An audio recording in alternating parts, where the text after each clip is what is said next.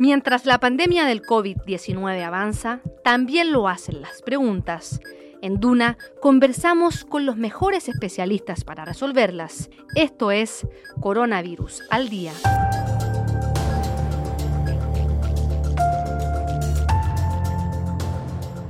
¿Cómo están? Muchas gracias por acompañarnos en esta nueva entrega de Coronavirus al Día, el podcast de Radio Duna, donde abordamos desde distintos ángulos con eh, diferentes especialistas eh, maneras de vivir, convivir, sobrevivir al coronavirus. Hoy nos acompaña la doctora Mónica Manrique, ella es médico nutrióloga, jefa del programa de obesidad de la clínica METS de la dehesa y magíster en nutrición clínica. Eh, doctora Manrique, ¿cómo está? Muchísimas gracias por acompañarnos hoy.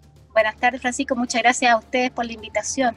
Cuéntenos qué relación tiene en general la alimentación con problemas, con virus como em, eh, el, coronavirus eh, SARS-CoV-2 que provoca el COVID-19. Sí, la verdad es que eh, tiene bastante, bastante relación eh, la alimentación con las posibilidades tanto de contagiarse y además con la severidad, la severidad del cuadro. Por ejemplo, se ha visto que eh, las personas obesas, por ejemplo, tienen un riesgo mayor de tener, de contraer el virus, es decir, de contagiarse, y además las personas obesas tienen mucho más riesgo de, que, de hacer un cuadro severo de coronavirus. O sea, lo más probable es que los obesos mórbidos que se contagian van a llegar a las mm. hospitalizaciones y de ahí, dependiendo del grado y de las otras enfermedades también asociadas al exceso de peso que estén presentes, como la diabetes, por ejemplo, van a llegar a cuadros severos, ventilación mecánica y unidades de tratamientos intensivos.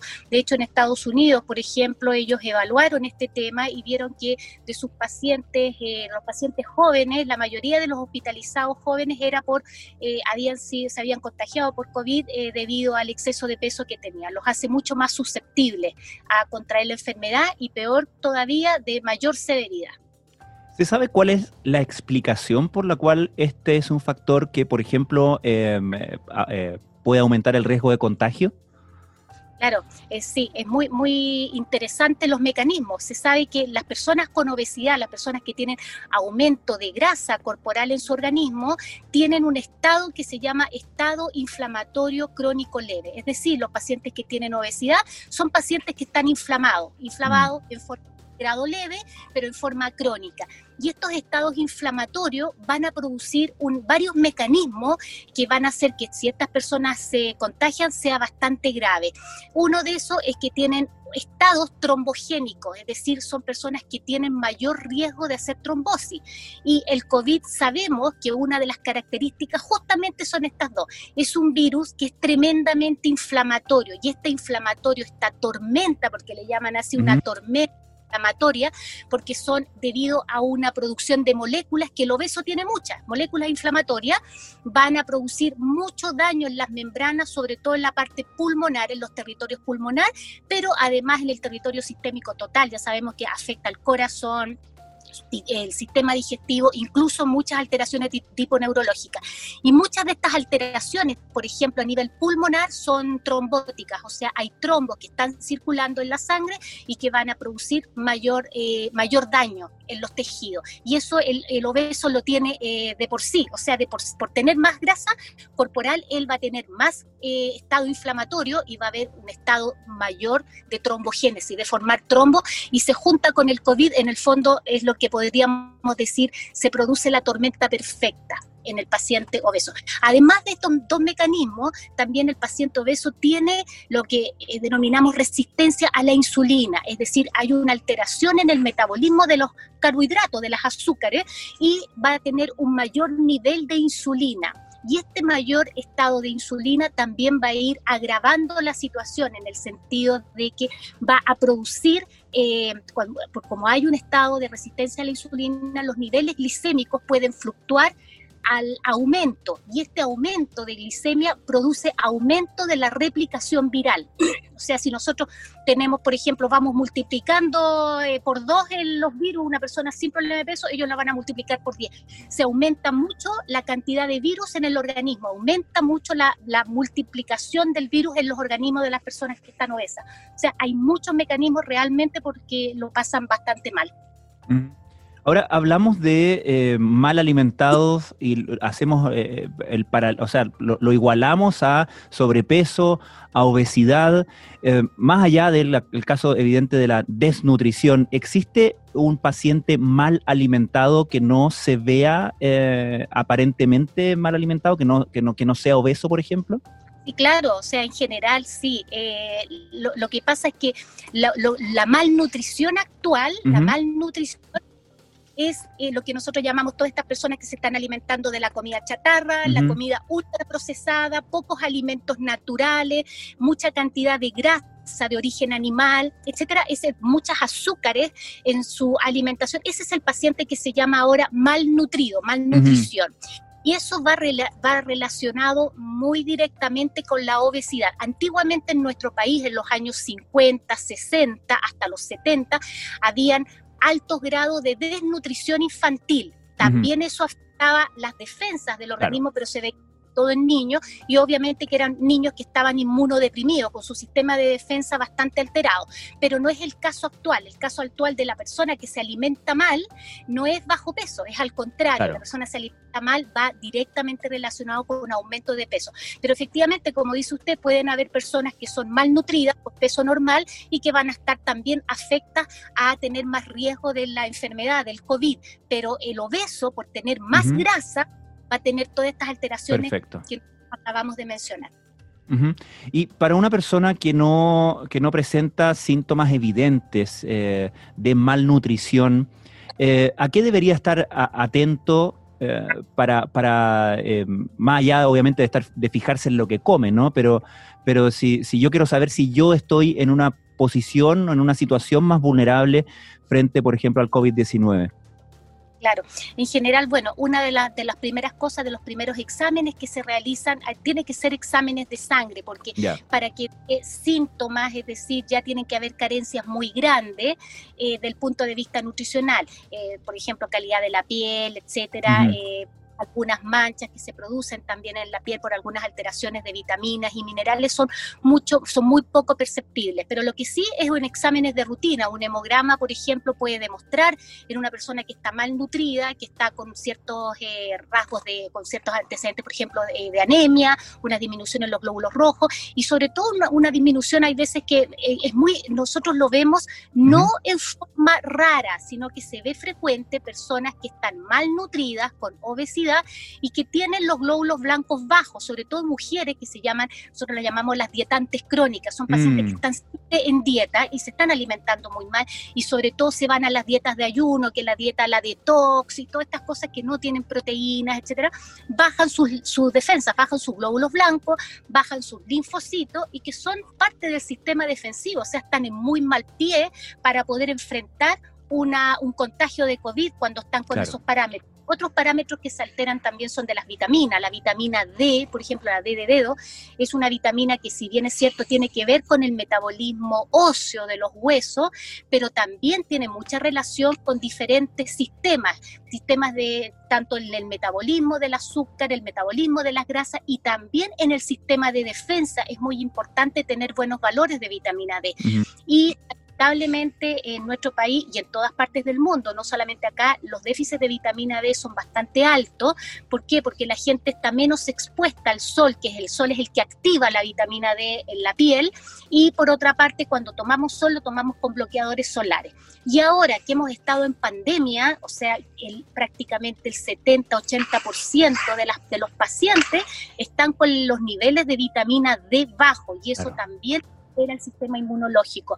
También, por ejemplo, los niveles de zinc en los vegetarianos, en los veganos, el fierro, la vitamina B12, generalmente también en ellos están bajos eh, porque no son suplementados y una alimentación vegana estricta, si es que no está supervisada por profesionales de la salud, va a tener déficit de estos, de estos minerales que acabo de mencionar, el fierro, la vitamina B12, el zinc, y eso también están directamente relacionados con el sistema inmunológico, porque son parte de las cadenas para que podamos tener eh, tanto eh, buena calidad de anticuerpos y también una buena respuesta, tanto a nivel humoral como a nivel celular.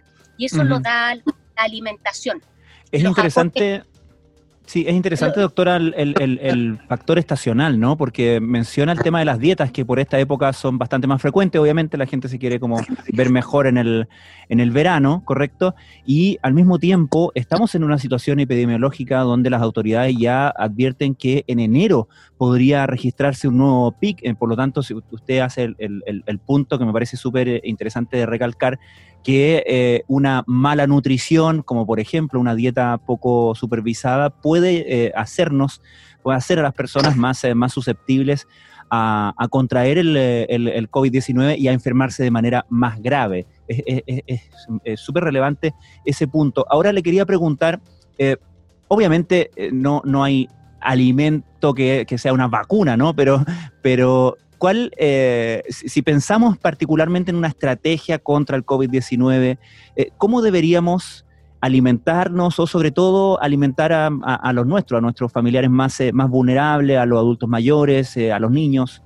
¿Cuál sería el, ideal que es mm. el, el vida en general. ¿ah? Mira, en el fondo hay, hay cinco, hay cinco que no es solamente la alimentación, sino que son lo que se llama un estilo de vida saludable. Un estilo de vida saludable se basa en cinco pilares. Uno es la alimentación. ¿Qué alimentación es buena? Bueno, siempre decimos una alimentación balanceada, armónica. ¿Qué es Claro. Es una alimentación que tenga, por ejemplo, así en forma rápida, un desayuno donde haya un yogur, yo yogur con probiótico, los probióticos mejoran el sistema inmunológico, agreguemos una dos rebanadas de pan integral con palta, por ejemplo, que también tiene muy buenos aceites eh, grasos, puede ser con queso, etcétera, una rebanada de jamón de pavo, perfecto. Y una fruta, las frutas tienen muchas vitaminas y minerales, eso es un desayuno perfecto. Después, con la a media mañana, frutos secos, almendras, nueces, un puñado, listo. Almuerzo, el almuerzo el ideal es que tenga cuatro cosas. Primero una ensalada cruda, Segundo, el plato de fondo que tenga proteínas y un acompañamiento sano. Por ejemplo, puede ser arroz, papas, fideos, pero que sean cocinados con verdura. O sea, si es arroz, con zanahoria, con pimentón, etcétera. O que el ideal es que vaya con legumbres. También un trozo, una proteína, ya sea mm. pollo, pescado, carne, con legumbres, muy sano. Y, lo último, el cuarto ingrediente es la fruta. Eso es un almuerzo perfecto. A las 5 de la tarde, similar al desayuno, pero ya más pequeño.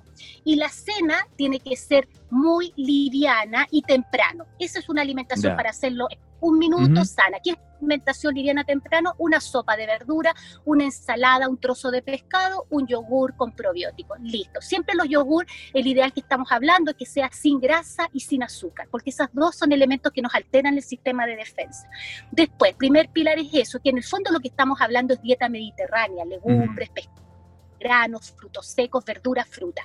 El segundo pilar es actividad física. La actividad física estimula muchísimo el sistema de defensa. Y actividad física hablamos de ejercicios aeróbicos y el localizado. ¿Cuánto? 30 minutos al día. 30 minutos de lunes a viernes es el mínimo y hacer una mezcla de aeróbico, correr, saltar, jugar, bailar y localizado que son flexiones con pesas livianas. El tercer pilar es el reloj biológico. Tenemos que mantener un horario ordenado en nuestras comidas, un desayuno temprano, colación, almuerzo, once, cena temprano y dormirnos temprano. El reloj biológico hay que respetarlo porque el reloj biológico también depende mucho del sistema defensivo, darle el, el, el, horario a las comidas y a nuestras rutinas. El cuarto pilar es el sueño, hay que mantener 7 a 8 horas de sueño y ojalá dormirnos no más allá de las 11 de la noche, 12, no más allá de eso y despertar 7 de la mañana. Y el último es el bienestar tremendamente importante, sentirnos bien, sentirnos tranquilos y eso en los chilenos y lamentablemente una de las cosas que nos ayuda mucho son la, la parte social, familiar, con amigos. Y bueno, ahora lo tenemos un poco eh, disminuido lo que es la parte, digamos, contacto físico. Entonces hay que mantener el contacto social de amigos y familia a través de las plataformas que podemos usar teléfonos celulares, etcétera, y también hacer eh, actividades que sean placenteras, porque si no, el estrés nos aumenta los niveles de cortisol y el cortisol nos baja las defensas. Y muy cortito, doctora, para terminar, em, ¿existe alguna eh, vitamina en particular, estoy pensando en vitamina en suplemento alimenticio, eh, que usted recomiende para fortalecer el sistema inmune? Sí, hay vitaminas que son, en general, hay, eh, hay algunas, eh, nosotros hemos evaluado algunas marcas que es lo que le damos a los pacientes. Yo no sé si se puede dar marca en lo que nosotros usamos, no, no trabajo para ningún lado. Sí, no, yo creo que está, bien si nos, da algunos ejemplos. Es el, que nosotros más usamos siempre es el Centrum Silver, que Silver es para la pero Silver es porque tiene buena cantidad de vitaminas y minerales que ayudan al sistema defensivo. Eso es bueno eh, generalmente para fortalecer las defensas, dejar un multivitamínico y ese es el que usamos nosotros. Y dependiendo de cada una de las personas, eh, la vitamina D de dedo es tremendamente importante y hay que suplementar también con vitamina D. Eso lamentablemente hay que ver en qué nivel está y de acuerdo al nivel se suplementa. Lo otro que es importante eh, dentro de esto es el, el, fierro, y ahí está en las carnes y en las legumbres, y también en, general los aportes proteicos. Las proteínas que son de buena calidad, las legumbres, el pescado, son proteínas de muy buena calidad, también los lácteos, ojalá siempre el del tipo yogur con probiótico y también la proteína de huevo. Eso es importante, multivitamínico, tener ojo con la vitamina D de dedo. La vitamina C ha sido muy cuestionada. Hay estudios que dicen que sí, y otros que dicen que no sirve para nada. Por lo tanto, no hay ninguno que diga que es malo. Así que también la vitamina C, 500 miligramos al día por estos periodos de pandemia, también son recomendables. E, es lo otro que estamos dejando y la alimentación que acabamos de mencionar, sobre todo poniendo énfasis en los alimentos buenos, proteínas, legumbres, pescado, granos enteros, eh, secos, verduras. Perfecto, doctora. Le agradecemos muchísimo su participación en nuestro episodio de hoy de nuestro podcast Coronavirus al Día. Hemos hablado con la doctora Mónica Manrique, médico nutrióloga, jefa del programa de obesidad de la clínica METS de la dehesa y magíster en nutrición clínica. Doctora, muchísimas gracias. Muchas gracias a usted. Gracias. Adiós. Nosotros nos despedimos, dejamos hasta acá este episodio de Coronavirus al Día. Como siempre, los invitamos a visitarnos en nuestras redes sociales, en arroba Radio Duna, en nuestra página, obviamente, duna.cl, y dejar comentarios, consultas y otra clase de, de feedback a este podcast con el hashtag Coronavirus al Día. Muchísimas gracias por acompañarnos.